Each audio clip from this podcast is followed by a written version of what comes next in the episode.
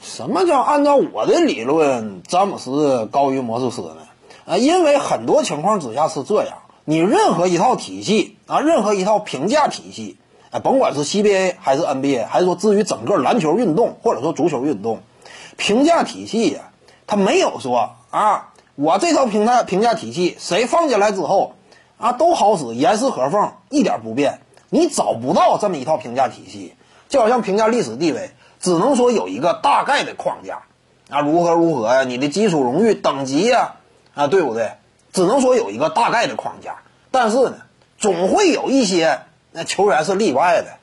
你比如说在篮球领域当中，勒布朗詹姆斯，这就是绝对有资格成为呃例外的当中其中之一。你说为什么比魔术师约翰逊地位还高啊？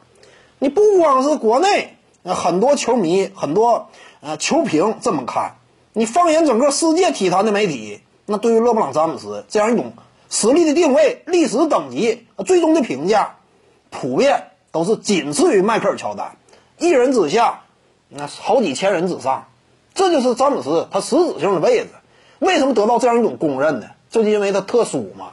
你特殊没有办法，你说什么按照常规的评价体系呀，在人家这儿不好使了，你这也非常正常。还是那句话，任何一套评价体系，你不能囊括所有人。再比如说，斯蒂芬·库里，为什么之前，那呃美国媒体、知名媒体，呃比较具有权威性质的媒体，把他排进了前十？为什么？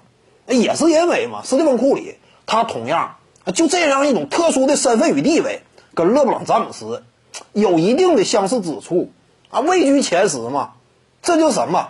很多时候啊，道理是一方面。规则是一方面，但总有那些在整个篮球发展历史之上做出过突出贡献，哎，这整个对于篮球运动的推广，在 NBA 这片赛场之上留下过无比精彩辉煌成就的啊，这些少数的个体，他们能够打破惯例与常规。